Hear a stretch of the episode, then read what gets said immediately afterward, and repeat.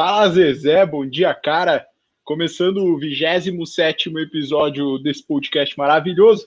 Confesso que o apresentador hoje está bem preocupado com o rumo desse programa, porque ah, vocês vão entendendo aí durante, durante o decorrer desse, beleza? É, eu sou o Cabral, para você que não me conhece, hoje eu estou aqui como Rafael Klaus. E você que não segue ainda, a gente vai lá na arroba FalaZezecast. A gente produz conteúdo também, abre caixa de pergunta, algumas coisas que a gente vai falar aqui hoje vieram de vocês lá do Instagram, então é isso aí, beleza?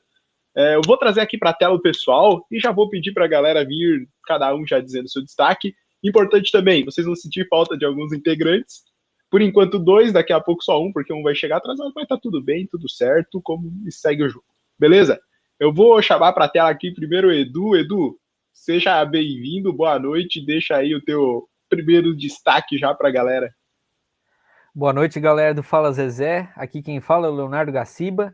É, eu vim para dar explicações para todas as dúvidas que vocês tiverem sobre a arbitragem dessa rodada do Campeonato Brasileiro. Esse é meu destaque, arbitragem. Então, já que tu deixou a bola no ar, Edu, não tem como eu não chamar o nosso amigo Diogo para a tela e já pediu o destaque dele também. Diogão, boa noite aí, já deixa o teu destaque para o pessoal. Boa noite, Cabral. Eu não sei se eu estou aparecendo aqui porque a minha internet está meio tá meio tá ruim. Tá show. Tá pegando aí? Tá tudo certo. Então, boa noite, galera. Eu sou aqui o Descalibrado, tá? Que chega na antepenúltima rodada do campeonato e o VAR está descalibrado. Estou aqui no momento de curtindo o meu carnaval na minha querida Vila Ivagaci, no momento de descontração. E o meu destaque não pode ser outro a não ser o VAR descalibrado. É isso aí, velho. Eu acho que é mais do que justo, né? Porque depois de tudo aí que tivemos essa rodada, e vocês vão conferir já já, mais do que justo o destaque do Diogão aí, seu descalibre do VAR. É, vocês vão entender aí já daqui a pouquinho. Eu vou pedir pro Edu que tá controlando a tela, Edu. Ah, pessoal, daqui a pouco o Vitor chega, tá? E aí a gente já vai, vai com mais um aqui. Eu peço o destaque dele também. É, Edu, pode passar a tela aí para nós, porque hoje a gente vai falar da rodada 36 do Campeonato Brasileiro. Edu tá aí, aí, beleza. A gente vai falar dessa possível final aí entre Flamengo e Inter na próxima rodada e do Galo Paraguaio, que decepcionou mais uma vez a grande torcida do Atlético Mineiro. E eu vou pedir para passar mais um, Edu, para vocês verem aí na tela os jogos que serão comentados no dia de hoje, nessa noite maravilhosa, tá? Então, todos aí, a gente vai passar de um por um para falar da situação dos jogos. Beleza? É, Assim que o Vitor chegar, ele assume. Assim que se o Andrei por acaso chegar, ele também assume. Edu, toca aí, vambora, porque a gente já vai entrar no primeiro jogo sem mais delongas. Ah, é naquela vibe, galera. Qualquer comentário que vocês tiverem, lance aqui pra gente, desse lado daqui, nos comentários, que a gente vai respondendo a pergunta de vocês, tá bom? É, vamos falar, começar com Goiás 2, Botafogo 0. E aqui nesse jogo, o Diogão não participa, né, Diogo? Tu não, tu não é o não. Goiás, né? Tá, o Goiás é o Andrei, se eu não me engano. Mas vamos lá, vamos, vamos deixar na tela. Ah, hoje vai ah, ser diferente. Vamos falando. Vamos falando. 2 a 0 Goiás. Fernandão e Rafael Moura fizeram os dois gols de cabeça para o time do Goiás, que dá uma esperança ainda aí de sair dessa situação. E o Botafogo, que já, tava, já caiu aí para a Série B, bateu em cachorro morto o time do Goiás, Edu. Mas aí ainda busca uma esperança para sair desse C4, Edu. Tá contigo. Exatamente, ainda mais com, com a ajuda, não, não sei se é a palavra certa, né? Mas é, com, com toda essa possibilidade que os outros times que estão um pouquinho acima do Goiás abriram para ele, né? É, eu acho que é, que é justo, é honesto o torcedor do Goiás, ele tá, tá criando uma esperança de que o time talvez possa participar no restante desse 2021, nessa, nessa próxima temporada que está começando aí, é, possa permanecer na Série A. Quanto ao Botafogo, a gente até podia esperar é, ao menos um pouquinho de é, tentar não deixar ser tão feio, sabe? Tentar, pô, pelo menos contra o Goiás, tirar um pontinho que fosse, mas não deu. Foi um jogo muito feio, é, principalmente pro lado do Botafogo. É, teve o gol que eu acho que foi o do Fernandão, que apesar de, de a gente levar em consideração que seria o contrapé do, do goleiro e tudo mais, o goleiro nem pula, assim, sabe? Então, meu, parecia aquele jogo, aquela pelada de final de ano, em que o time que está jogando fora de casa, ele já está mamado, né? Já não tinha mais condição de estar tá jogando. É, e foi assim, 2 a 0 muito justo para o Goiás. Eu acho que se tivesse um pouquinho de, de mais qualidade, conseguiria fazer até mais, mas foi justo, dá esperança para o time, que eu acho que daqueles que estão ali embaixo, talvez seja, seja o clube que possa dizer que tem mais esperança mesmo. É, passa aí, Edu, passa a tela aí pra gente, aí eu já vou chamar o Diogo para falar, é, porque aí, eu, eu, se eu não me engano, o editor botou aí algumas informações sobre o time do Goiás. Aí, ó. Aí, Diogo, na tela tu não tá vendo, mas eu vou falar para ti, então. Nos últimos eu cinco vendo, jogos. Eu tô vendo. Tu tá vendo? Ah, então tá, tô, tá tudo tô certo. vendo. Nos últimos cinco jogos aí, ó, três vitórias, um empate e uma derrota do Goiás, 66% de aproveitamento. Nos próximos jogos pega o Red Bull Bragantino em casa e depois fecha a participação contra o Vasco fora. Para ti, esse time do Goiás escapa? Olha, Cabral, pelo que, o, pelo que o Goiás fez no segundo turno, eles mereciam escapar. O Goiás sofreu muito no começo do campeonato pela, pelo Covid. O Goiás foi muito desfalcado, então o, o começo de campeonato deles, o começo de 2020 foi muito conturbado.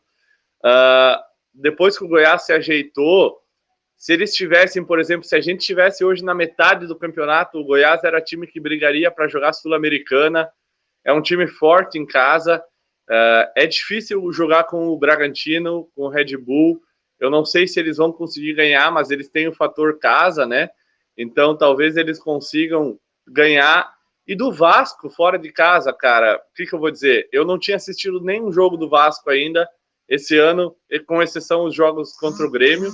E eu assisti o jogo do Vasco ontem. E eu posso dizer, do Vasco, o Goiás tem, se chegar na última rodada, dependendo de si, de ganhar para escapar, eu acho que tem muita chance de ganhar do Vasco e escapar.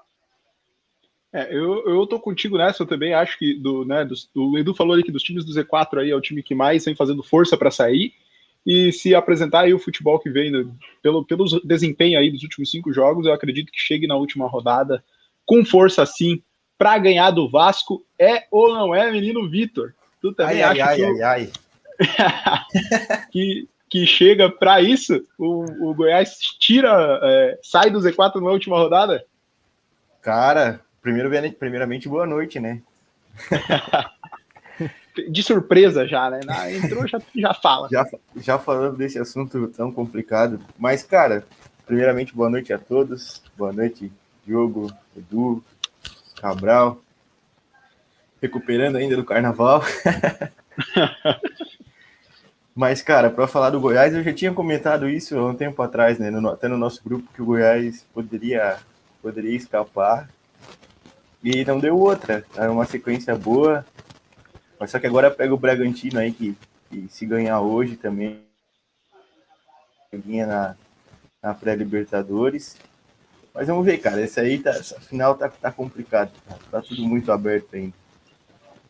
É, e o, o, o, Edu, desculpa, tu falou do, antes do goleiro do Botafogo ali, né? Ainda vou dizer que foi um dos poucos destaques desse time do Botafogo, o Diogo, Diego, Diogo é, no gol do time do Botafogo, ainda fez umas defesas, mas ainda assim, esse time do Botafogo é horroroso. Já adianta aqui que eu acho que nem sobe no ano que vem.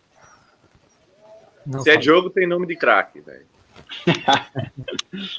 Edu, toca aí, mais algum comentário sobre Goiás e Botafogo, galera? Jogo ruim? Não, foi horrível mesmo, né? Foi, foi ruim, né? Apesar da vitória 2 a 0 aí, olha, o joguinho foi bem, mais ou menos, como eu falei, o, o grande destaque para mim, além, claro, do Fernandão e do He-Man, o Shailon fez uma boa partida, juntos e Shailon não. E o, o, o, goleiro do Botafogo foi muito bem também. Mas tocamos, tocamos aí e vamos lá. Tem sol na segunda tela à direita. Aí o, o João já chegou deixando a cornetada na tela do Diogo. Não tem sol, não, tá chovendo. E quero deixar aqui o, um abraço para minha família aqui, minha avó comentando, a família unida assistindo Fala Zezé. Obrigado, vó. nossa participação aqui. Um abraço para minha mãe. Então, então, um beijo. Valeu. A gente segue aqui agora. Vamos falar de Santos 2, Coritiba 0. O jogo que definiu matematicamente o rebaixamento do Coxa. Ô, Vitor, só para te saber, tá? Hoje não vai ninguém sair da tela. É todo mundo falando todo jogo, até porque a gente está com um a menos aí.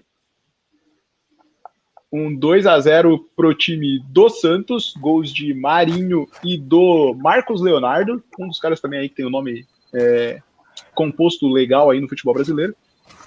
E eu nem lembro mais quem é o Santos e quem que era o Coxa mesmo. O Coxa é o Diogo, né? É, o Coxa sou eu, cara. O Coxa é, foi uma escolha minha para ficar mesmo na lanterna do Fala Zezé. É isso aí. é, então. E o Santos, quem que é o time do Santos? Eu acho que é o Andrei, né? Acho que é o Andrei. É, mas enfim. Segue o jogo aí, vamos falar aqui da, dessa vitória 2 a 0 Marinho voltando a fazer gol, hein? E um golaço. Não sei se vocês viram a cavada que ele deu para cima do goleiro do time do Coxa. Fez o primeiro, ele, ele que veio com cabelo estilo David, o holandês. Ronaldinho Gaúcho, Barcelona. É, um estilo diferenciado aí, né? E, ô Edu, já boto pra ti aí, ó, o René colocando que agora que não vale mais nada, o Santos voltou a ganhar. Não vale mais nada mesmo, mas o Santos ainda briga pela liberta, né? Ah, de certa forma, sim. É, matematicamente, eu acho que ele, ele tem a chance, mas é, eu não sei se daqueles times que estão ali é, brigando, não sei se o Santos que é o que tem mais força, tá? É, eu vejo que o Bragantino, que tem dois pontinhos a menos, é, é bastante, né, para esses três jogos. É, mas eu acho que o Bragantino é o time que tem mais mostrado, mais mostrado força. É, talvez eu teria que olhar, eu não, não me lembro agora de cabeça qual que é a, a sequência do Santos. É, mas não sei, eu acho que o, que o Santos é, junto com o Corinthians, são os dos times ali que tem chance de, de pegar aquela última vaga ali da para pré-Libertadores. Eu acho que é um dos que menos tem chance, tá? É, o Santos, o Santos ainda tem o Flu, o Bahia e tem um jogo atrasado contra Corinthians. o Corinthians, Corinthians, exatamente. É uma então, briga direta. O próprio ali, né? Corinthians, né? né? Então, assim, é, dos times ali, junto com o Corinthians, obviamente, é um dos que tem é, três jogos a menos. Né? É, um jogo a menos, perdão, tem três jogos ainda para fazer. Eu vou, ô Edu, vou pedir aí para tu tocar a tela rapidinho, só para perguntar aqui, ó, para mostrar para para a galera aí que o, o Coxa realmente caiu, Vitor, né? Série B 2021 para o Coxa um time horrível, né? O, o Joe bem falou já em outro episódio que lá atrás, no segundo episódio, tu fala Zezé, no terceiro, sei lá, o Diogo falou depois do jogo contra o Inter, dizendo: Ó, se esse time não se arrumar, não fizer nada, tchau, cai. É isso mesmo, né, né Vitor? Não se arrumou e ainda vou, vou dizer que assim, ó, vou além. Depende do filho do Bebeto para fazer alguma coisa nesse time. Então, pra, daí tu vê o nível. Eu acho que o Coxa não saiu do Z4, né? Se não estou enganado, o Coxa não saiu do Z4 em nenhuma rodada do, do, do brasileiro.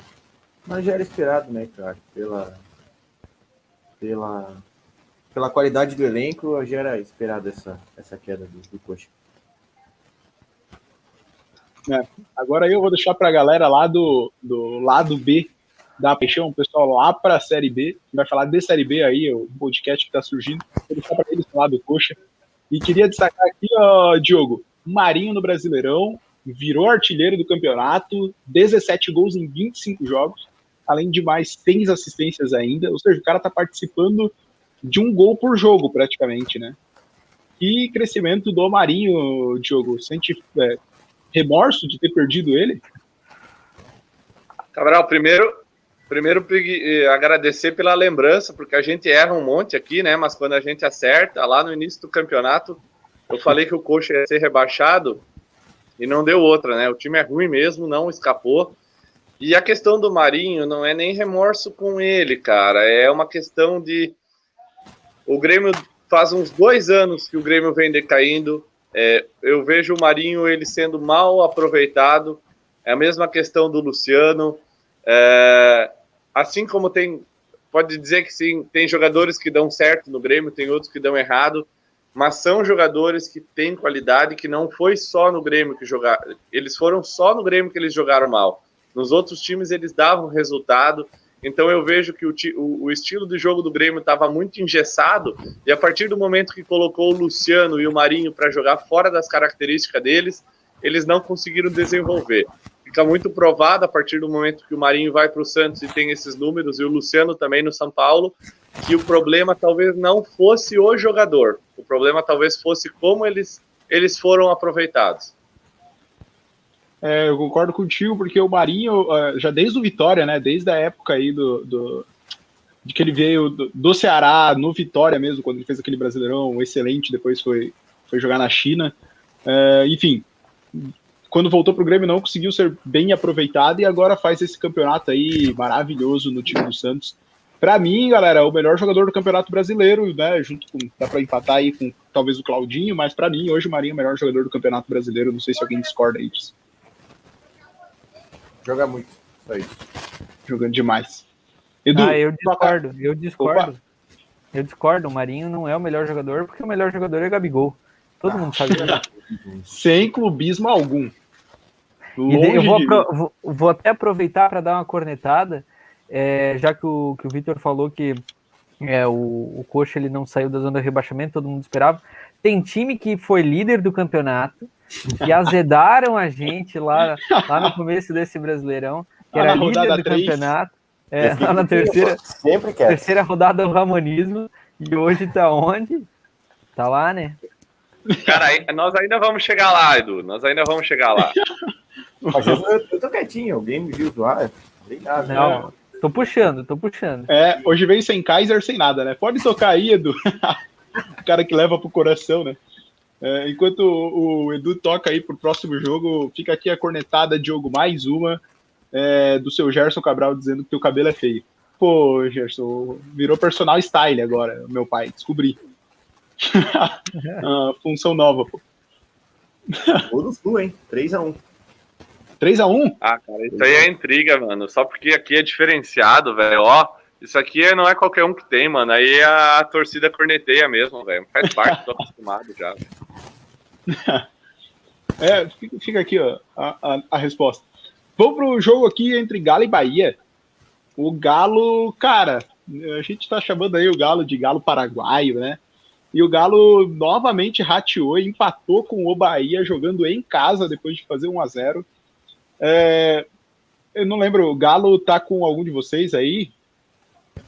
Cara, o Galo, o Galo foi mais uma das minhas grandes escolhas, né? Pensando na classificação do Fala Zezé, um time que estava lá na frente, que eu, eu simpatizo de alguma forma, porque eu não gosto do Cruzeiro. Então, entre os times que estão lá na frente, sabendo que o Grêmio não ia chegar no final com chance de título, eu estava realmente torcendo para o Atlético. Obviamente, porque eu não gosto do, do Inter e também porque não, não, não gosto muito do Flamengo. Mas o Atlético é aquela coisa de todo ano, né? Faz uma gracinha, faz uns pontinhos, ameaça e faz o Galo Paraguaio novamente. Claro que eu não posso falar muito porque o meu time faz a mesma coisa, mas o Atlético é, é, é parece que é o time mais. É, o Atlético tem alergia a ser bicampeão, né? Então eles realmente não vão chegar de novo. O Sampaoli prova mais uma vez que não tem gás para chegar e ganhar um campeonato. Desde que ele veio para o Brasil, me corrijam se eu estou errado, mas ele não ganhou nada, tirando o campeonato estadual. Só e é isso aí, cara. É, é um jogo que eu, eu, eu, participo de um bolão onde tem um jogo que, que dá um ponto em dobro. Eu coloquei a vitória do Atlético Mineiro valendo o jogo em dobro. Aí o Galo vai lá e empata com o Bahia. Não merece ser campeão. E, ô Diogo, vou te dizer que esse jogo, o Galo escapou de perder, tá? Escapou de não perder esse jogo. Porque, cara, é incrível. É, até, como é que eu posso dizer isso sem desmerecer o atleta? É triste. É triste ver um contra-ataque sendo puxado para cima do zagueiro Hever. Cara, é absurdo o quanto ele fica para trás de um cara que parte muito de trás dele e chega muito na frente. O Gabriel Novaes, o atacante do Bahia, ele só não fez gols, mais gols aí né, nesse time do Galo. O gol do, do Bahia foi do Rossi, é, porque ele pipocou na frente do goleiro. Porque todo ataque que ele botava a bola na frente, o Hever ficava muito para trás dele. E o gol do, do Bahia vem da mesma forma, num ataque que o Rossi puxa e quem fica para trás é o Alonso, né? Mas enfim. Cara, é uma, é uma jogada que poderia ser matada lá no meio-campo, né, cara? Tipo, é. se o cara, sei lá, toma o cartão, segura a camisa do Rossi, o cara deixa ele atravessar o campo todo para finalizar. É, é muita falta de. Eu não sei se vocês viram o, o José Mourinho, o, o documentário do Tottenham na Amazon. Uh, é falta, às vezes, de maldade do jogador. É ser muito bonzinho o cara deixar o, avançar tanto assim sem, sem cometer a falta. É, e veja bem, o Hever, que já foi uma das nossas grandes esperanças, assim como é, Léo Pereira e, e Gustavo Henrique foram agora no começo do ano, né? Eu achava, não, porra, o Hever. Pois é, tá aí o Hever. Ô, Victor, Lembra muito o David Braz. Nossa, esse aí era um, imagina um pacotão aí anunciando o Hever e David Braz no seu time, telespectador. Que maravilha, hein? É, um pacotão pro Vasco jogar a Série B ano que vem. falando, falando em Série B, Vitor, queria falar contigo desse time do Bahia que não teve medo do Atlético, jogou para cima, arrancou o empate, como eu falei, poderia ter saído com a vitória. Mas e aí, esse time do Bahia escapa, tem agora um jogo contra o Fortaleza e pode ser que seja aí o jogo aí do respiro e do alívio final, hein? O que tu acha desse time do Bahia? Sai desse Z4? É, não cai? Cara, realmente o time do Bahia surpreendeu, cara. Mas também o Galo, meu Deus. Esse jogo, segundo tempo, parece que morreram, como tu falou. O Hever e o Júnior Alonso. Nossa pro time que o Galo tem, com uma zaga dessa, cara, não, tem, não dá, não dá, não dá. O Rossi e o Gabriel Novaes fizeram a penca dos dois mesmo, era para o segundo tempo era para ter sido até mais, cara, mais mesmo. E mais o time do. É, foi como saiu com uma vitória, né? Um ponto importantíssimo nessa, nessa reta final aí para o Bahia. Tem agora o Fortaleza, depois, se eu não me engano, o Santos. Acho que são os dois jogos do, do Bahia. Cara, é, é isso mesmo. O Bahia é o Fortaleza e fecha com o Santos em casa depois. O que fizer de ponto aí é, agora é, é maravilha. É, tem é grande chance de escapar, grande chance de, de não cair, não. Vou cravar aqui que o Bahia vai escapar, hein? Pelo que, assim, pela vontade que eles viram, que eles jogaram aí no grupo lá, o Hartel comentou, né? Pô, o Vasco não joga com a vontade do Bahia. Realmente, cara, vou dizer que o que o Bahia jogou de vontade nesse jogo. E novamente, repito aqui, o Bahia merecia ter saído com a vitória aqui desse jogo. Eu vou pedir só para Edu trocar de tela para a gente falar do Galo, porque o Galo aqui, né, quando a gente fala o Galo Paraguai, eu queria que vocês vissem os números do Galo, tanto jogando em casa quanto fora. Aí, querido Telespec. O Galo, como mandante, tem 18 jogos, só tem uma derrota em casa para o Atlético Paranaense, quatro empates e 13 vitórias em 18 jogos. Já como visitante, o Galo fez 18 jogos, nove derrotas, quatro empates e somente cinco vitórias tá aí o, o fiel da balança, né? O, o, a, o divisor de água foi, foram jogos em casa e fora. O Galo fora não soube aproveitar as chances que teve e por isso não tá mais, na minha opinião, brigando pelo título brasileiro. Acho que nem é na minha opinião, né? Já é matematicamente. É, já é matematicamente. É, isso mesmo. Ou não briga mais pelo que, título. E o que não dá para entender é uma campanha dessas num campeonato que não tem torcida, né, cara? É, são estádios vazios é, será que o campo, o, o, o, campo faz tanta diferença assim, o ambiente, a viagem? Não é possível, cara, que faça tanta diferença assim. Porque não tem pressão de torcida, não tem é, é, pressão em cima da arbitragem. É realmente o cara, o time jogar de uma forma quando joga no seu estádio e outra forma quando sai para viajar, cara. É, é difícil entender. É, o, o, Até por questão de, ah, mas a viagem atrapalha, eu até falaria também, mas, cara, se a gente for ver nesse campeonato que as rodadas foram espremidas, quando o Galo, por exemplo, tá indo para viajar para jogar fora, o time que vai jogar em casa tá voltando de uma viagem. Então, esse tempo é praticamente o mesmo, entendeu? Esse desgaste é praticamente o mesmo. Enfim. Sim. Ah, e o, e o Galo tá, o Galo tá lá no meio do país, né? O Galo é o time que a, a, viagem mais longa ela é mais curta do que dos outros times. Então eles estão perto do, de Rio e São Paulo, onde é a maioria dos jogos fora, e eles não estão tão longe assim do Nordeste ou do Sul. Exatamente. Como dizia a música, Porto Alegre é longe, não era Belo Horizonte, né? É, mas assim, eu não sei se vocês concordam, eu acho que o, que o Galo ele, ele talvez é a maior decepção é, dessa Série A. é, pelo investimento que fez, né? A gente sabe que foi uma grana federal que colocaram no, no time, no elenco, trouxeram a atacante a rodo, a jogadora a rodo para o time. É, eu colocaria talvez ele lado a lado com, com o São Paulo, só que o São Paulo a gente ainda pode considerar um pouquinho ali que jogou mais competições, tá, chegou até semifinal, jogou, é, pegou fase de grupo da Libertadores, coisa que o Galo não pegou. O Galo teve o campeonato inteiro, é, semanas inteiras para treinar. Uhum. Só o é Campeonato Brasileiro para jogar. E não faltou dinheiro, não faltou, não faltou nada. O São Paulo teve tudo o que ele quis de mão beijada, tá até hoje pedindo reforço. Fui no mercado, encontrei o São Paulo, ele estava pedindo reforço no mercado. É, tá nesse nível. E ainda assim fez uma campanha que é isso aí, terceiro lugar. É, é tô contigo, Edu. Para mim, a maior decepção aí desse campeonato, pelo fato de ter jogado desde o começo somente brasileiro, é o Galo, com toda certeza. Vamos em frente. Vamos tocando aí. Ah, tô vendo a discussão aqui no, no, nos comentários. Daqui a pouco eu vou puxar os comentários aí, galera. Vão mandando aí que eu vou puxar daqui a pouco. Aqui, ó, só, só mais uns números do Galo, né? O animal, como disse o comentarista do, do Sport TV, o animal do Guilherme Arana é, chegou na quinta assistência no Campeonato Brasileiro, além de quatro gols, o que para um lateral é um número bastante expressivo aí. Os números do Guilherme Aranda, para mim, o melhor jogador do Atlético Mineiro na temporada atual. Joga fácil, joga fácil. É, eu, eu começo a atender para o lado de que a seleção vai, vai ir para um Renan Lodge e Guilherme Arana, mas não quero estar me precipitando. Tocamos, seguimos.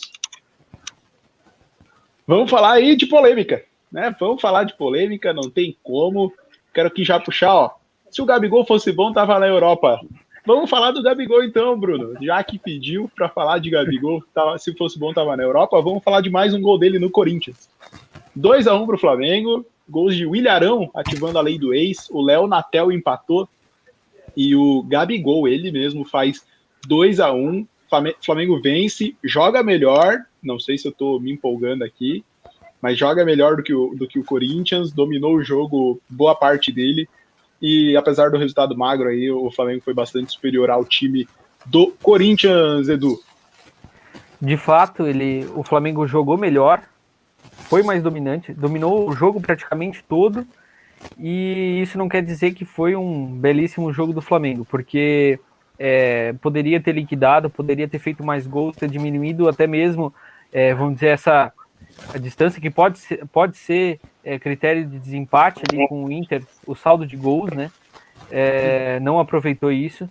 É, deu deu para o Corinthians algumas oportunidades que, que não poderia ter dado. A gente vê algumas ainda fragilidades é, do Flamengo e uma delas é estar tá desperdiçando gol como se como se encontrasse fácil em todo jogo, né? E a gente sabe que não que não é bem assim. Tanto é que foram vários empates ali que a gente teve. É, o importante é que saímos com os três pontinhos para brigar é, de frente com, com o Inter agora nessas próximas duas rodadas. O, o, vou puxar aqui ó, o comentário lá que veio do nosso Instagram. O Will Peixer colocou que é o Varmengo. Eu quero chamar a opinião do Vitor enquanto o Edu muda de tela. Vitor, Lance decisivo, lance do gol, do segundo gol do Flamengo. Tá, vai estar tá na tela aí, talvez com uma imagem bastante duvidosa. É bastante duvidosa, o editor nunca fechou nessa. Duvidosa. Você já tinha visto? Mas e aí? Mas e aí? É, você, você pode colocar que tem uma margem de erro de 50 pixels para cada lado, né? É isso aí. 50 pixels para lá e para cá. pés do Everton Ribeiro ali na bola. Mas e aí? Pra ti, o VAR acertou nessa. Qual a tua análise desse, desse ângulo, lance? Desse ângulo, pra mim, errou muito. Desse ângulo. Desse ângulo, isso aí é, é Varmengo mesmo. Ah, eu, eu vou... acabei não vendo a transmissão porque eu tava vendo o jogo do Vasco. Eu tava vendo o jogo do Vasco, não, não vi, vi no finalzinho ali que deu aquela polêmica lá também do pênalti. E esse gol aí foi bem na mesma, na mesma hora. Mas, cara, eu acho. Cara, não sei. Não sei. Eu, pra mim, isso aí. Esse pé, é que esse pé do, do Everton Ribeiro, ele na, tem uma foto que, do, do, lá de trás, lá da bandeira de escanteio, e o pé dele tá, tá a bola tá batendo para dentro mesmo. Não tá batendo de chapa, no caso, né? Tá, batendo, tá botando para trás essa bola. Mas é, é, muito confuso. É muito confuso. É, eu sou daquela opinião de que o VAR estando calibrado e mostrando as linhas, é, para mim o VAR mostrou as linhas calibradamente, tá tudo certo. E já é, falei isso. Que Inter não, por que, que lá em São Januário não mostrar? Aí, aí, aí é outro papo. Aí, é outro tem, papo. Né? Aí, é, então. Mas aí, assim, já falei isso, inclusive, no jogo da Copa do Brasil, Flamengo e São Paulo, que o Gabigol, o Gabigol fez o gol. A posição era um pouco assim, né? Talvez visualmente fosse é, o, o, contrário, né? De dizer visualmente que ele não estava. Mas o VAR mostrou que estava e fechou. Segue, confio na tecnologia. Ah, mas é isso. Não tô, não tô nem aí. Uh, mas, cara, o VAR mostrou aí para mim o gol legal. Eu, na hora, tive a sensação de que estava impedido, mas o VAR veio mostrando que não estava, então segue o jogo. O Andrei tá aqui, ó, dizendo que calibrada nada, linha inclinada para fora. Inclina para fora, Andrei. Só pode falar quem tá na live. É, é isso.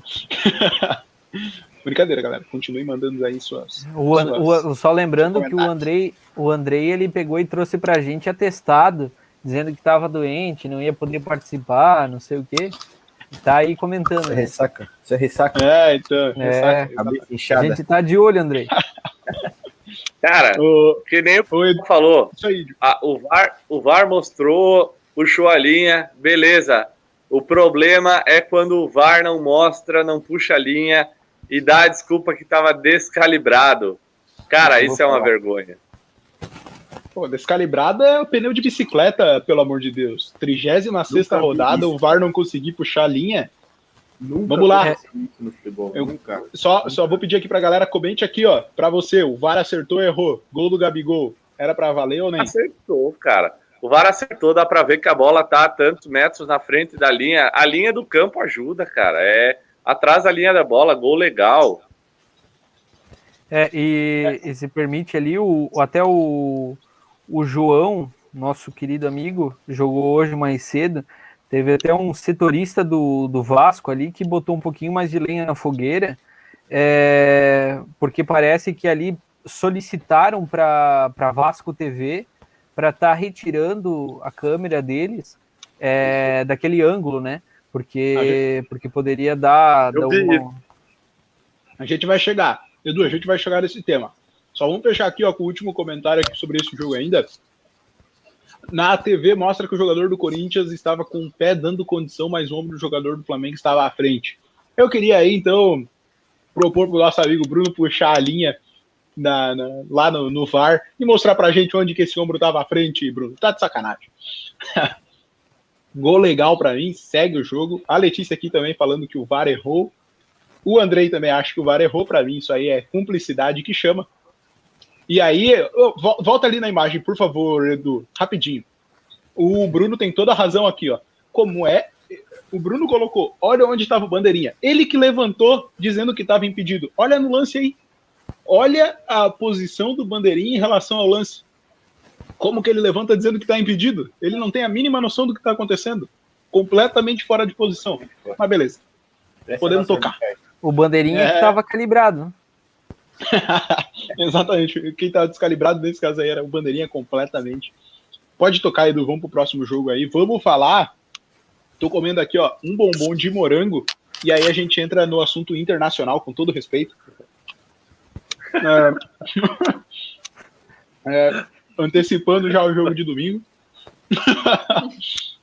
2 a 0 pro time do Inter, lá em São Januário um jogo que me lembrou muito, mas muito, em alguns aspectos aí, o Grêmio e Flamengo de 2009, uma tiriça do time do Vasco em campo, em alguns momentos levanta a possibilidade de aquilo é proposital ou não. O que importa é que o Inter fez 2 a 0 gols de Dourado e no final de Thiago Galhardo também com lei do ex. E aí, mas não dá para, não tem como deixar de falar, Vitor, do lance, o primeiro lance decisivo, né? que é o. Edu, só toca aí rapidinho, porque vai estar tá na tela o lance do, do primeiro gol do Internacional, onde o VAR estava com as linhas descalibradas e não conseguiu verificar o lance desse gol, galera. Na 36 rodada do Campeonato Brasileiro, no jogo que pode decidir o líder barra campeão ou então um dos rebaixados no campeonato. Vitor, cara, inadmissível uma situação dessa a essa altura do Campeonato Brasileiro. Também, também. Não dá para culpar também só, só o VAR, essa, essa situação ridícula que o Vasco teve ontem. O primeiro tempo foi, meu Deus, mais sofrível que. Não nem, nem, nem que comparar. Mas infelizmente teve esse gol ainda. O time já não ajuda, tudo não ajuda, ainda vem a arbitragem e, e complica a situação do Vasco. Cara, só um milagre. Só um milagre, segurar na mão de Deus, rezar para todos os santos e, e quem sabe. Mas falando da polêmica, cara, isso foi, acho que a, a, a situação mais ridícula que eu vi em todos os, todos os, os, os jogos do Brasileirão. Cara, VAR descalibrado, velho. É cara, eu. É uma piada pronta, cara. Pra mim é ridículo. Daí teve esse ponto que o Edu levantou também. E, cara, isso é inadmissível. No, no lance, no, no, mesmo gol, que o, que a, que, a, que o VAR estava descalibrado, no caso, né? Onde foi o mesmo ataque, não, eles pediram para Vasco TV tirar, as, tirar a câmera da linha de impedimento. Cara. Cara, é. é eles querem, é, cara. É, é assim, ó. É descarado, é? né? É descarado, não, pô, a, cara, é descarado. A reação é essa. A reação é essa. E não importa o time que fosse. É, cara, é muito estranho, né? São dois times disputando o título, é três, talvez, com São Paulo. Tem quatro times disputando para não cair ali. E aí, simplesmente, o VAR não funciona misteriosamente. Só para a gente separar aqui em dois blocos, galera. O, o Bandeira não deu impedimento porque ele não achou que estava. O juiz foi, gostaria de ver no VAR, né? O VAR não, não estava funcionando e ele manteve a decisão de campo. O juiz acertou, tudo certo, tá? O juiz, o juiz, o cara que estava apitando, não tem culpa nenhuma. Ele seguiu o protocolo, não dava para ver no VAR, mantém a decisão de campo, segue o jogo, beleza? O problema não é esse. Mas o problema é, Diogão, cara, aos, ao, ao, no final do campeonato, o jogo decisivo, o VAR misteriosamente não funcionar. E só para deixar claro aqui, pessoal, na imagem que vocês estão vendo na tela, não é o, o, jogador mais adiantado do Inter ali, o suposto camisa 15 aqui, com margem de erro de 50 pixels para lá ou para cá, mas não é o camisa 15 que faz o gol, é o camisa 13 que está à frente dele ali. Então, é, se fosse o 15, claramente estava impedido, mas é o 13 ali, a gente não consegue ver sem a ajuda da tecnologia. Diogo, tá contigo ah, aí para comentar esse lance Dá para ver sim. Não vem com essa que dá para ver Cara, sim. já que, já que o Andrei, já que o Andrei não tá aqui para falar do Inter, né? Então eu vou falar que eu estava em casa, não tinha o que fazer e fui secar o Internacional. Agora, é, eu, eu vejo muito Colorado reclamando da arbitragem, e eu não entendo, eu de verdade eu não consigo entender o que é que eles estão reclamando. O que é que eles estão reclamando? Os últimos cinco jogos do Inter, os últimos cinco jogos, eles ganham do Grêmio com uma polêmica, onde não é marcado um, um pênalti claro para o Grêmio e é marcado um pênalti para o Inter na sequência.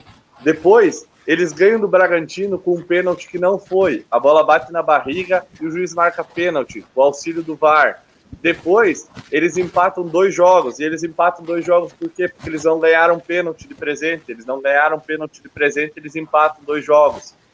Agora, inclusive, perderam. Perderam para o esporte e choram um lance onde a bola não sai e estão falando que são prejudicados. Os caras completamente eles viram a balança, eles fazem de conta que eles são as vítimas, que eles estão sendo prejudicados.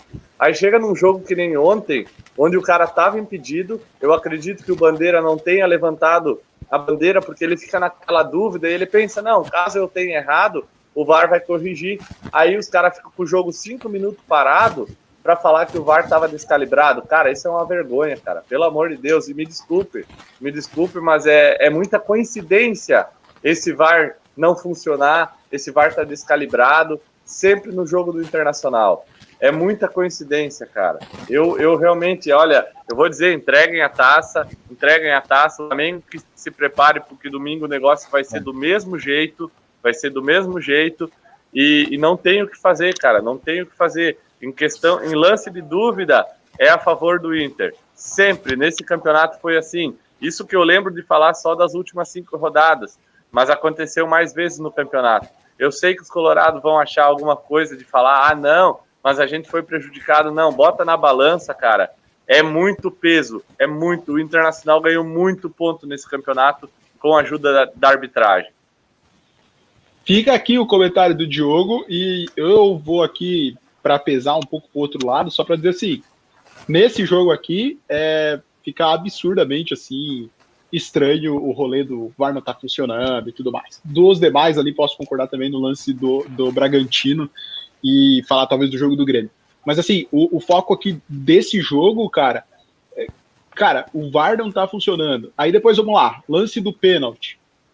Para mim foi, e eu vou dizer para vocês porque o, a hora que o, o Cano vai chutar, o Cuesta é sem querer, não tem a intenção, mas bate na perna dele, entendeu? Claro, quem provoca o contato é o Cano, mas tira o chute dele. Para mim, pênalti.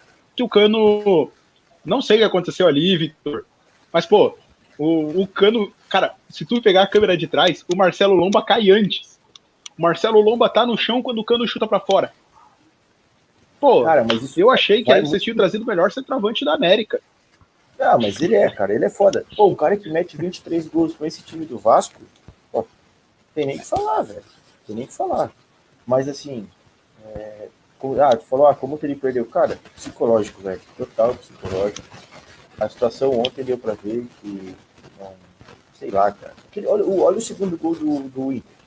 A, a bola à vontade que o Léo Gil vai na marcação. Ele simplesmente não, para, que... É, é o que, eu, o que eu disse, cara, do jogo de 2009 de Flamengo e Grêmio foi por conta desse lance do Léo Gil. Ele simplesmente sai, ele para, ele vê o cara avançando com a bola e ele para. Ele diz assim: não vou, não vou atrás. Não, é, pois é. Não, e... Ah, mas. pode falar, pode falar, Gil. Não, é. Eu, eu, eu vi o jogo, cara, e eu vou dizer, eu vou dizer o último gol do Inter, é, aos 50 minutos do, do segundo tempo, ali, pouco antes, era o Vasco que já tinha, já estava abalado, depois de perder o pênalti, já estava sem energia, porque eu, eu, sinceramente, cara, eu não consigo, eu, eu não consigo ver o jogo como o Vasco tendo entregado o jogo, cara. Eu acho que é, é falta qualidade mesmo, porque tinha uns caras ali que, que se esforçaram, que correram, que brigaram. Só que o time é ruim, cara. O time é muito ruim, velho. A hora que tem que fazer alguma coisa diferente, os caras não ganham no mano a mano do Rodinei, velho. Tipo, não, não, não, não, não, não tinha uma jogada para fazer. É. A jogada do pênalti, se vocês vão ver, ele, a jogada do pênalti é, é, um passe sem querer. O passe não foi de propósito para o cano. A bola bate, rebate e aparece para o cano. E o pênalti foi bem marcado. O Cuesta, o Cuesta, mesmo sem querer, ele, ele encosta no jogador, mesmo quando ele vai puxar a perna. E aí o último gol, cara, é um time entregue, um, um time que uhum. ficou assistindo os caras tocar a bola e fazer o gol, mas não é o, o segundo gol que decide o jogo. O jogo foi não. decidido antes. É, é e a situação é, cara, é, é, um psicológico total ali. Tudo, tudo interferiu. Eles, já, eles mesmos, eu tava vendo uma entrevista hoje na, na Vasco TV, que eles não queriam voltar para o intervalo, cara. De, de toda a situação que, que rolou que envolve. Né? E não, e bate, né? E bate total, assim. E, e, cara, eu diria real, assim, ó, que se não fosse o lance do gol, ele não marcaria o pênalti, apesar de ter sido. Ele não marcaria. Ele foi no VAR, ele viu o lance, ele ia dizer que o Cano uhum. que provocou o contato, chutou o chão e ele não marcaria. Ele marcou por causa do lance. diferente, cara. O jogo seria muito diferente. Até pela é. pressão no vestiário do Vasco tem que vir buscar o resultado todo hum. O, Va o, Vasco, o Vasco literalmente estava esperando das 6 horas da tarde para bater o ponto. Era... Sim. É literalmente. Ah, mas, mas, é muito pela qualidade, cara. O time do Inter é muito é. mais superior. Era nítido. Ontem era nítido que o Vasco não, não teria pretensão ah, de ganhar, talvez ah, numa bola e na outra, conseguiria vitória, mas não era o jogo. Ah, não, que... mas, mas até aí que um empate. A, o esporte. É. A gente teve o ah. lance do esporte. É, mas a qualidade ganhou, é... Mas ganhou com um jogador a mais o jogo todo, praticamente, né? É. Só para fechar aqui, ó, o Rodrigo, grande Digão, mande aquele salve pra torcida Vascaína, torcida Vascaína. Um salve, tá? Não tem nada contra, contra vocês. Longe disso. Só mesmo porque a rivalidade fala, né? Não tem como. Vou puxar aqui só mais alguns comentários. Oi? Assim, eu acho que o Vasco, sei lá, ainda tem chance, cara. Ainda por mais que, como torcedor, tem que acreditar. Não adianta. É, são dois jogos aí, querendo ou não, direto. Tomara que o Corinthians perca na, na, quarta para ir para jogar no domingo só cumprir tabela. ah, mas. Milagre Ei, se per... É, mas se perder na quarta, vai com mais raiva ainda, porque deve ter dois jogos ainda para ganhar. Ah, não sei, não sei. Não sei se chega. Não sei se chega. Fica muito. O Vasco tá, tá com 49. E o Vascão que pagou. O Vascão que pagou o salário de novembro agora, né? O Vascão pagou o salário de novembro agora. Nove meses adiantado. Isso que é uma organização de, de clube. É. Os caras pagaram o salário aí, ó. Nove isso, meses antes de fechar. Só reflete em campo. Só vou mandar aqui, ó. O, o René colocou, né, que muda nada. O Vasco perdeu o pênalti tomou mais um gol. Isso é uma verdade também, o um lance lá atrás. O Diógenes, um abraço aqui pro Diógenes, para toda a galera lá do Papo Clubista e, e, de Pernambuco também. O VAR brasileiro é amador demais, concordo. E aqui, ó, o seu Paulo colocou aqui um salve pra torcida, beleza. Agora o salva, não sei não. E eu tô com ele, acho que também não salva não. o René, o René, o René que eu descobri que é gremista, eu acho que ele já entrou para seita. Eu acho que ele já entrou para seita. Aceita que dói menos, porque nós vamos, nós vamos ter que aguentar, velho. Não vai Não, não, jeito. ei. Confia. União Gremengo. Aqui, ó, só, só, mostrando aqui, ó, os lances para vocês, é, né, os lances que definiram aí os jogos, o, o 2 a 1 para o Flamengo com aquele lance ali de VAR polêmico, e o 2 a 0 do Inter em cima do Vasco também com lance de VAR polêmico, e esse jogo aqui que vai ser o mais aguardado aí agora do final de semana, teremos um Flamengo e Inter no Maracanã, onde se o Flamengo ganhar, vira líder e vai para a última rodada com essa vantagem. Se empatar, o Inter segue a um ponto e vai com a vantagem para a última rodada. E se o Inter ganhar o jogo, o Inter será campeão brasileiro jogando no Maracanã contra o Flamengo. Tem essa chance aí também, Jogão. É... Cara, é brabo, mas. Ah, ah, já diria. Já diria Ronaldinho, eu nunca entendi tanto Ronaldinho como em 2010. Agora eu sou Mengão. tá explicado. Toca aí, menino Edu. Vamos pro próximo jogo aí. A gente vai falar do Palmeiras 3, Fortaleza 0, o jogo que o Palmeiras veio de ressaca lá do Mundial, que lembrando que ele ainda não tem.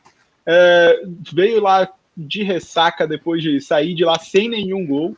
Reza a lenda que os jogadores pegaram os sabonetes do hotel para ter alguma lembrança do Mundial, já Caraca. que o Palmeiras ficou em quarto lugar e não fez nenhum gol no Mundial Interclubes da FIFA.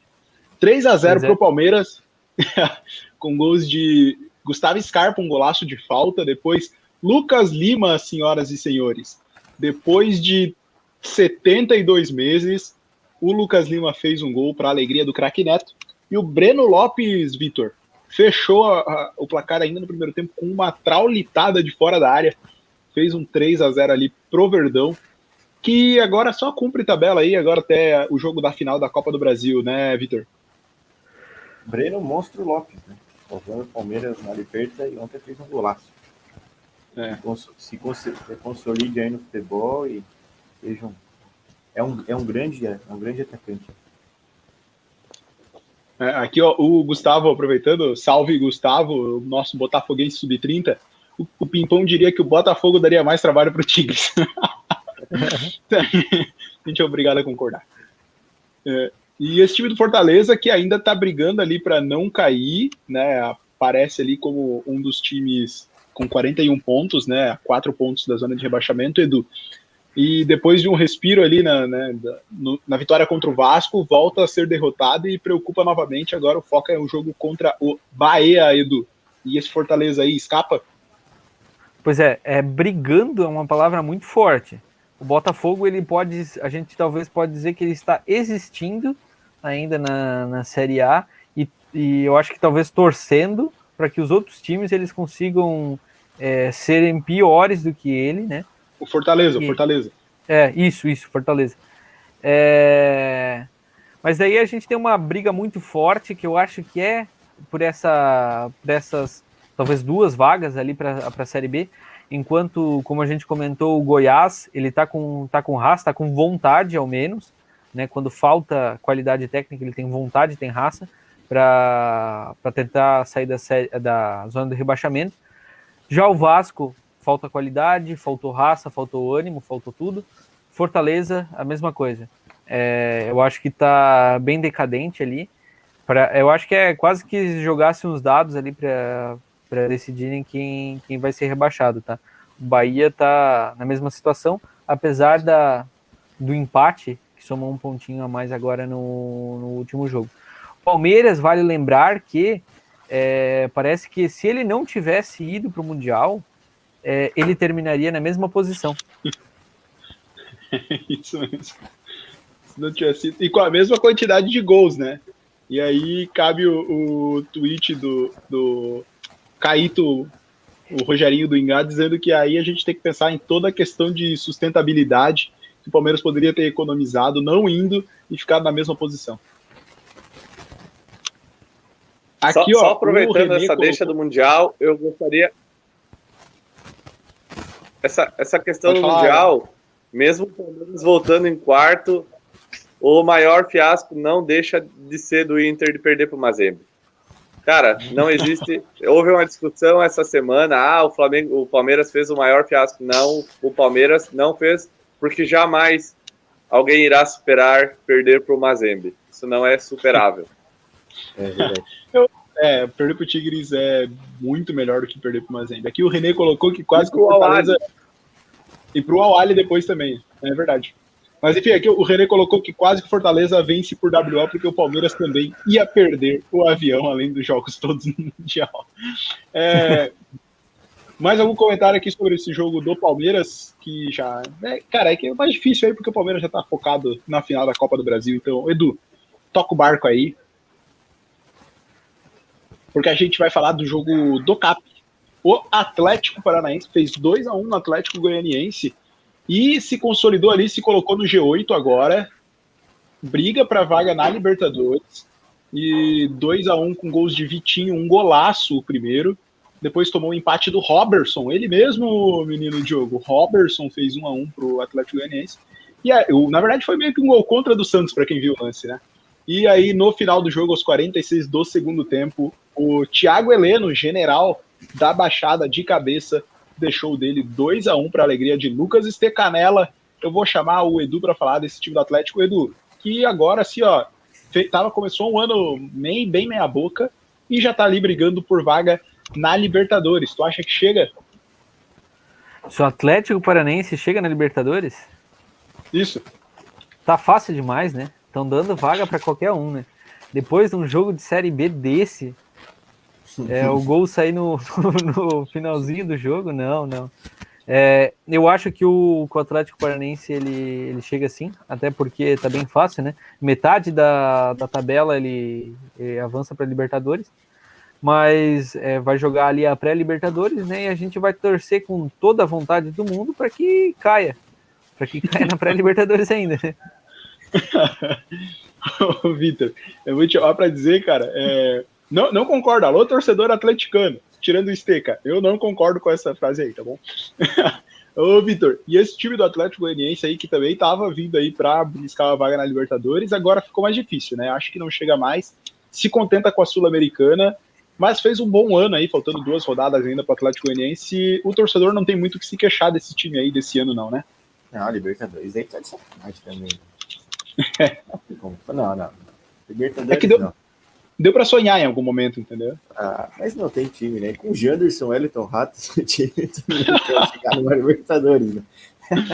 Tem um, Cara, time, tem um time que tá com Lucas Lima e tá lá em cima na Libertadores. Ah, e é, foi campeão da Libertadores. Terceiro reserva? Terceiro reserva. o Janderson e o Elton Ratos são titulares. Não tem muito é, o que falar. Mas, mas, cara, é, fez um campeonato legal, se manteve.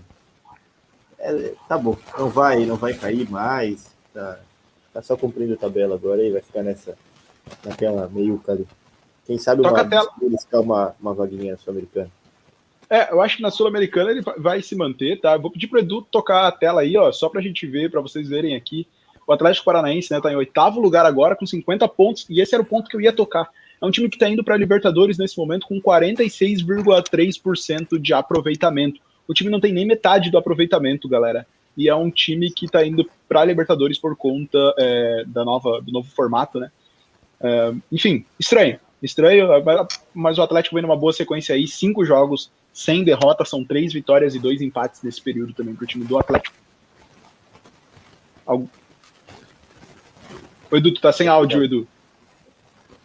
Ah, tem bastante, tem bastante joinvilense é, assistindo a gente, né? É, queria perguntar se depois dessa. Foi a Copa Santa Catarina que o Jack jogou. Será que ele também tem uma vaga na Libertadores? é, é, bem provável, viu? É bem provável aí, num regulamento de campeonato carioca, né? E aí faz a final contra um time do Nordeste, pega em dois turnos o campeão da Copa Verde, vai para a Libertadores aí, bobear. Toca aí, Edu. E joga a final do Campeonato Carioca. Exatamente.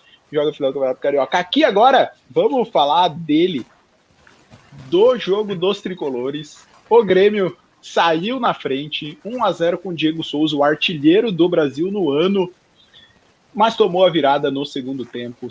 Uh, cara, gols de Tietê e um baita de um gol do Luciano em cima do braço de jacaré, que é o Vanderlei. Eu vou propor aqui, ó, a gente vai fazer um episódio, depois que acabar, com destaques do Brasileirão, e a gente vai botar uma lista de 15 goleiros do futebol brasileiro hoje que o Grêmio conseguiria contratar que são melhores que o Vanderlei. Diogo, tá contigo para falar aí desse jogo que pelo menos o Grêmio não empatou, hein? Perdeu. Tá aí aberto para você falar. Esse momento é todo seu.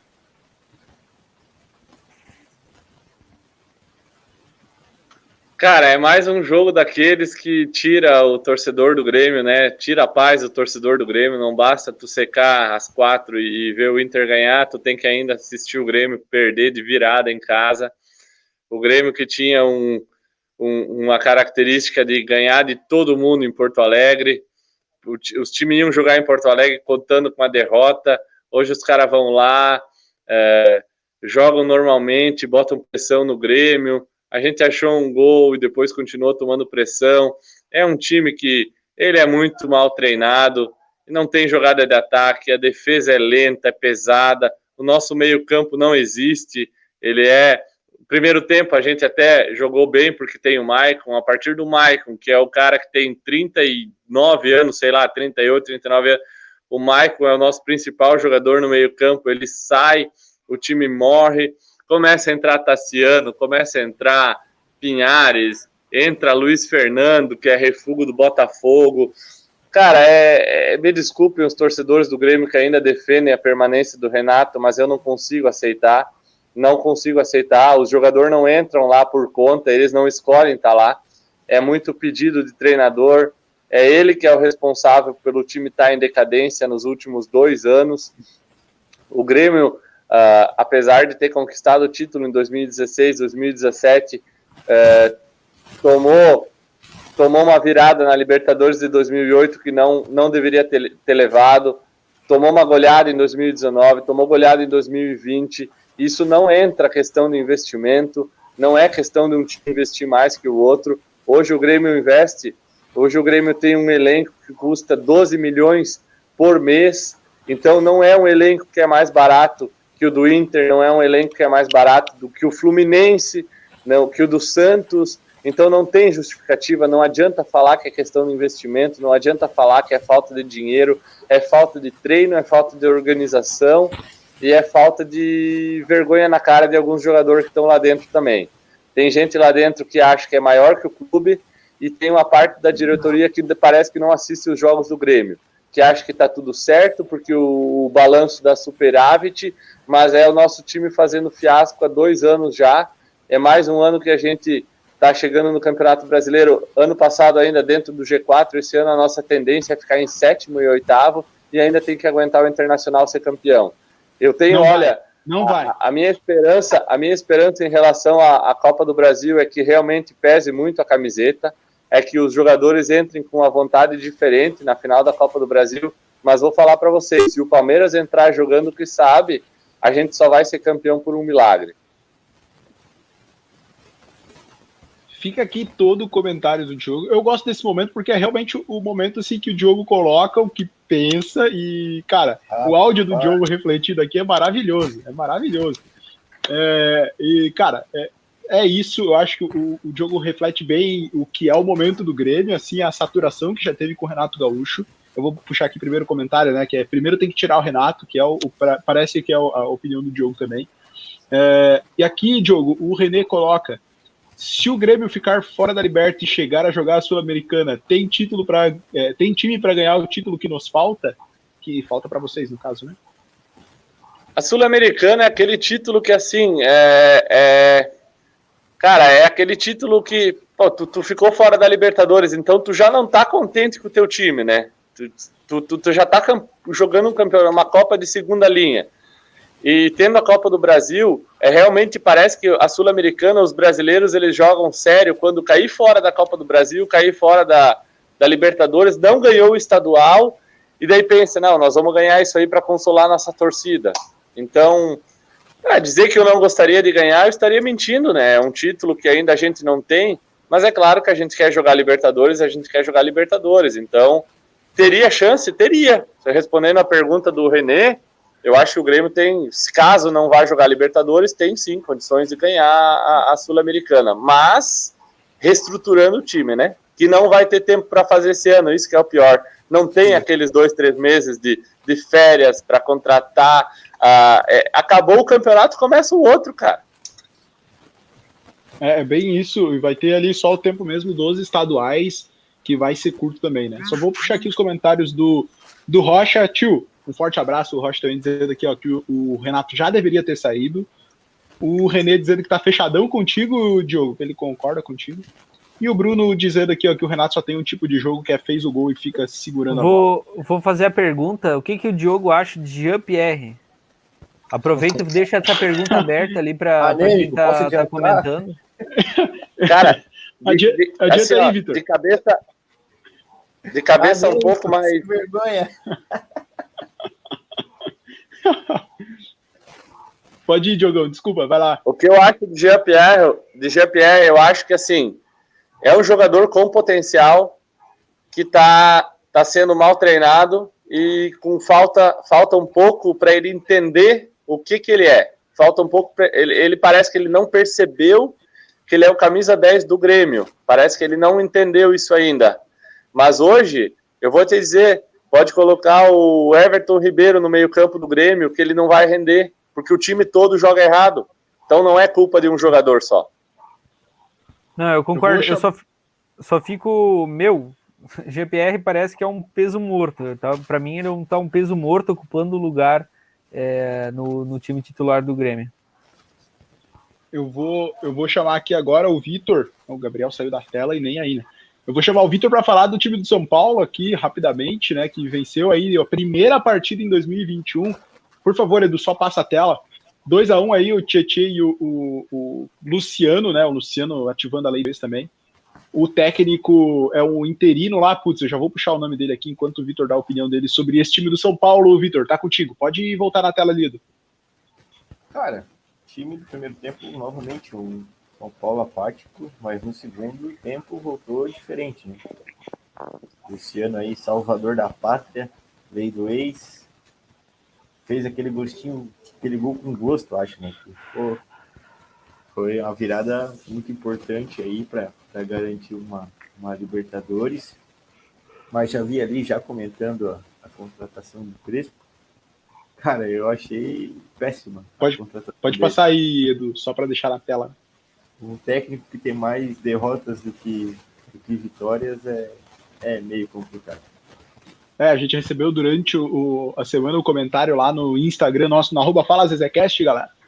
O comentário do meu padrinho, Márcio, ele colocou lá que, cara, um treinador que tem 44% de aproveitamento na carreira, apesar do título da Sul-Americana. É, pô, no Brasil a gente tem vários do mesmo nível. A é. gente, esse é o típico pelo caso. Valor, né? E pelo valor é, também. Pelo valor. É o típico caso de que veio porque habla. Aí, como eu falo é. espanhol, aí é outra coisa. Aí vai dar tempo, vai ter tempo de trabalho, não sei o quê. Tem, tem, tem aposto, aposto que tem um Six Sigma Black Belt no, né? ah, então. É, aquela, é mais aquele treinador que assume o São Paulo que a gente fica naquela torcida, né? Que a gente espera de verdade que dê tudo errado. Não, mas assim, parece. O jogo de ontem pareceu mesmo que os jogadores estavam naquela vontade de derrubar o Diniz.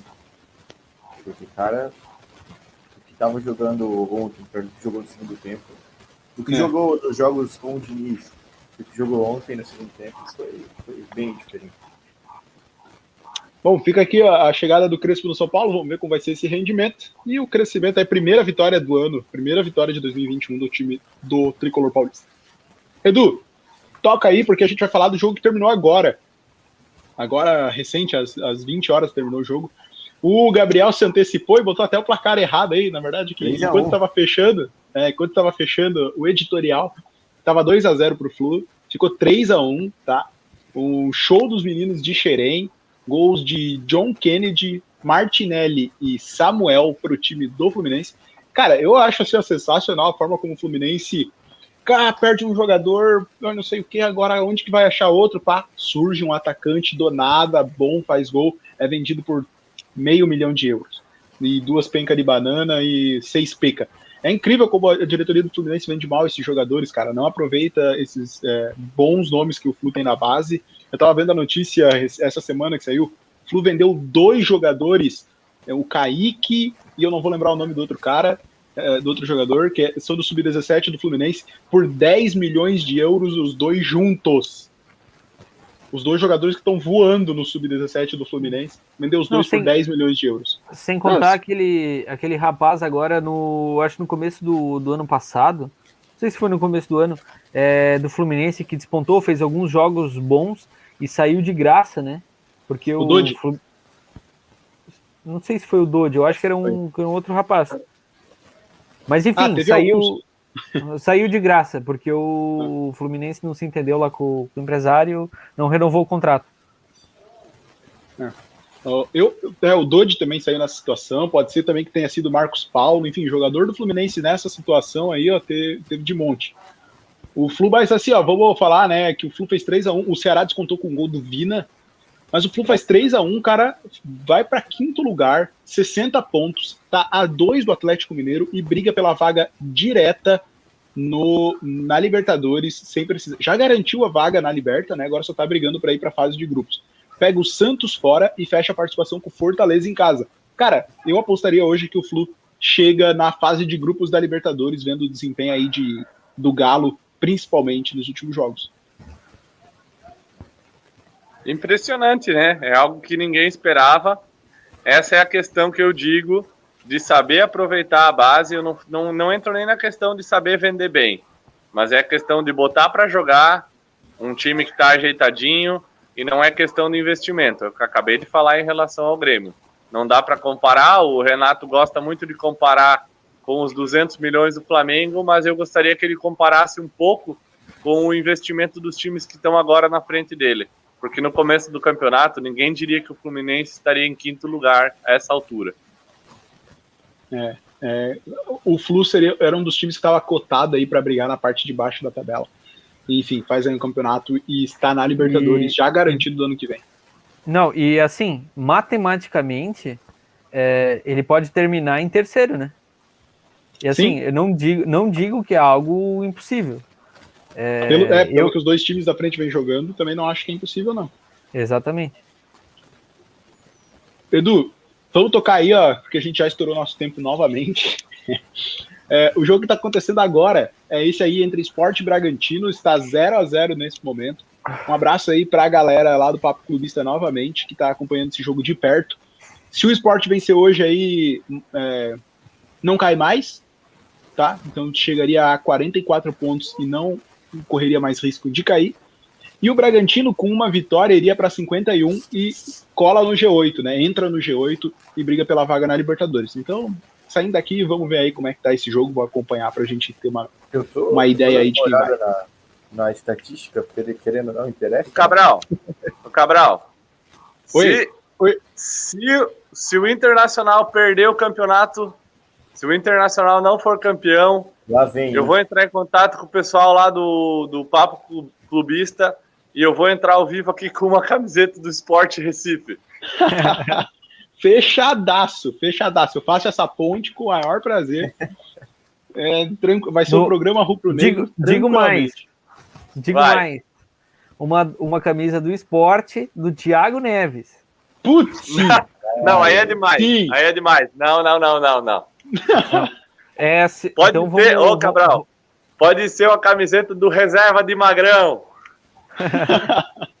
não, vamos, vamos, fazer a vamos fazer a oferta ali pro pessoal do, do Papo Cubista, então. Manda pra gente uma camisa do esporte do Thiago Neves. Fechar. Pra gente sortear aqui, ó.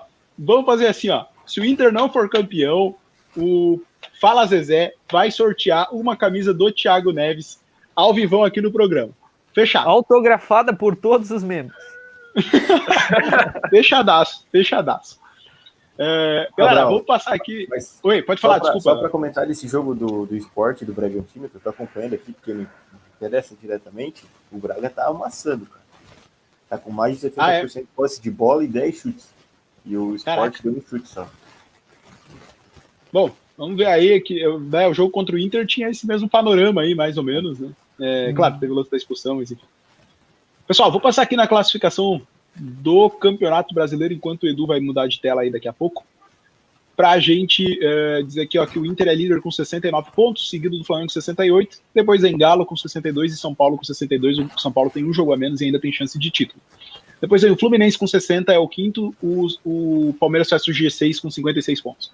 Atrás vem o Grêmio com também 56, aí o Atlético Paranaense tem 50, o Santos também 50, o Corinthians e o Bragantino tem 49, o Ceará e o Atlético Goianiense 46, o Sport 42, o Fortaleza 41, o Bahia é o time que está acima da zona de rebaixamento com 38. Lá no Z4, o Vasco com 37, o Goiás com 36 e os já rebaixados Coritiba e Botafogo fecham a tabela. Temos três artilheiros do Campeonato Brasileiro: Thiago Galhardo, Marinho e Claudinho, todos com 17 gols. Eu acredito ainda no Gabigol sendo artilheiro desse campeonato, com dois hat-tricks nas duas últimas rodadas Fica aqui o hashtag Eu Acredito Gabigol. Não, sem, sem contar que assim, ó, Gabigol, Gabigol não, é que vai tirar a diferença. O Gabigol vai tirar a diferença de saldo de gol ali pro, pro Inter. Ele, sozinho. Deu na torcida. Sozinho, sim, de cabelo rosa. Aqui, ó, só para passar para vocês a nossa classificação do Fala Zezé, tivemos alteração na tabela de novo, galera. O Andrei segue sendo líder com 252 pontos, mas o Edu agora se aproxima e faz 243 pontos. E o Edu tem o Botafogo como um dos times, hein? Queria deixar isso aqui bem claro. em terceiro veio o Vitor com 239. E o Lanterna, por enquanto, é o Diogo com 233, até porque ele também tem o Coxa e tem o Empagrêmio, né? Que tá maluco. O time que mais gosta de empatar com 17 empates nesse Campeonato Brasileiro. Qual é a próxima tela, Edu? Eu acho que acabou. Acabou, pai. Acabou, fechou o programa de hoje. Galera, de novo, obrigado a vocês todos que participaram conosco aqui. Um, é isso aí mesmo. Vão mandando aí seus comentários, vão mandando suas sugestões. Vai lá na arroba Fala Zezecast. Deixa sua cornetada para quem quiser. Diogo, deixa aí teu boa noite pra galera também. Vou passar de um por um hoje. Vai lá, Diogo, se aí teu boa noite. Boa noite, galera. Obrigado pela audiência. Mais uma segunda-feira. Um abraço especial para o nosso amigo Renê, toda segunda-feira participando, o gremistão lá de Chapecó, né? Olha só, Edu tem um time a menos, Diogo tem. é isso aí. Tá, verdade. tá bravo. Vamos terminar em quarto. Mas o Palmeiras também terminou em quarto e diz que é o, o quarto melhor time do mundo. Então eu sou o quarto melhor comentarista de podcast do Fala Zezé. Do Fala Zezé. Perfeito. Queria deixar aqui também o comentário, ó que a Carol botou aqui, ó, que tem que tirar uns pontos de quem não estava na live. Eu sou completamente Sim. a favor, a gente podia tirar Andrei, uns... Concordo, Andrei, concordo. Andrei, ah, fica aqui o aviso da diretoria que você pode se direcionar ao RH essa semana. uma... RH arroba falazezecast.com Celso arroba é, Então a gente a, a gente aproveita até para divulgar que a gente está abrindo uma vaga para comentarista né, no, na próxima segunda-feira. Pode mandar lá no falazezecast.gmail.com. Obrigado aí, menino Renê. Edu, deixa aí o teu até breve também. Valeu, galera. Obrigado por estar mais uma segunda-feira aí. É, na próxima a gente está aqui de novo, porque a gente tem tempo livre. A gente vai estar tá dando continuidade nessa live por mais 14 minutos agora, para estar tá fechando, bater as 9 horas, né? Já que o nosso âncora vai pagar nossa hora extra. Três vezes o dobro da hora extra. Vai pagar mesmo. É, é, o que dizem. Vocês vão, com certeza, vai duplicar o salário que vocês estão ganhando hoje. Eu posso afirmar isso. Aí é bom. É, aí, Vitor, pode deixar aí o teu comentário final também. Já que o Edu deu aquela cornetada, vou cobrar aquele docinho lá que ele prometeu. Aqueles. De onde que é aqueles docinhos lá, Cabral? Pô, é da Bacon Cake. Aí, ó. A melhor brownie que queria aí do sul do Brasil. Isso aí, estão esperando, pô. Prometeram, prometeram em nada. Putz, sim, pior que o apresentador prometeu mesmo. Queria dizer nada, não. Não, é brincadeira. Mas estou na guarda, vamos ver. Vamos ver se, se sai. Yeah, mas obrigado aí pela, pela, participação de todos mais uma vez. Só para avisar que quem tá, não está morto, quem peleia. E vamos ganhar do, do Corinthians lá na, no domingo e se livrar dessa zona maldita aí. É, eu tô torcendo para que não. até por esse teu. Assim até por esse teu então. assim é, também caso. Galera, obrigado novamente a todos vocês. Acabou o programa de hoje. Sobe vinheta, cachorro latindo e é isso aí. Valeu, galera. Até mais. Valeu.